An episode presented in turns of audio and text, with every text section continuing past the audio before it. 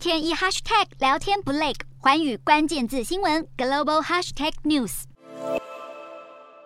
这节的寰宇大话题要带您关注美国众议院议长裴洛西访问台湾以后，让台海紧张升级，那对两岸以及美中的经贸关系其实也造成了影响。根据外媒的统计，虽然台湾与中国的贸易对双方来讲仍然相当的重要，不过呢，两岸的经济关系其实已经不像以往来的那么强健了。从去年开始，台湾对中国的投资已经从二零一零年代初期的高峰锐减，大约是百分之六。六十哦，那中国对台湾的投资也从二零一三年的顶峰暴跌百分之六十六点七三。不过呢，有别于投资，两岸间的贸易呈现走高的趋势。二零二一年，中国占台湾整体出口百分之二十八点二一哦。那另外，中国也是台湾最大的进口国。那去年呢，台湾进口总额当中有超过百分之二十一，其实都来自中国。那从二零一七年到二零二一年，台湾自中国进口总额也增加超过了百分之六十四。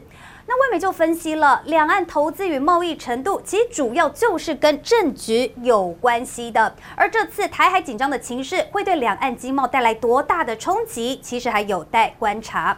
那另外，我们再来看到美中之间的经济情势。美国金融时报 （Financial Times） 呢，他们就认为，近期中国举办了围台军演，威胁了印太的安全，那最终将导致美中的经济脱钩，甚至呢会产生了外溢的现象。金融时报就分析了，美国众议院议长佩洛西访台以后，中国宣布制裁佩洛西，还暂停美中八项双边会议以及合作，并且未来可能再增加暂停合作的清单。那这些其实都显示了美中脱钩已经具备明显的政治势头。那报道也进一步指出，其实美中经济脱钩最重要的证据呢，就是拜登政府到目前为止，其他们几乎没有采取任何的行动，要减轻川普执政时期呢对中国的强硬态度，甚至他们还加码推出对抗中国的晶片法案。明定获得补助，在美国建厂的半导体业者，未来十年都禁止在中国新建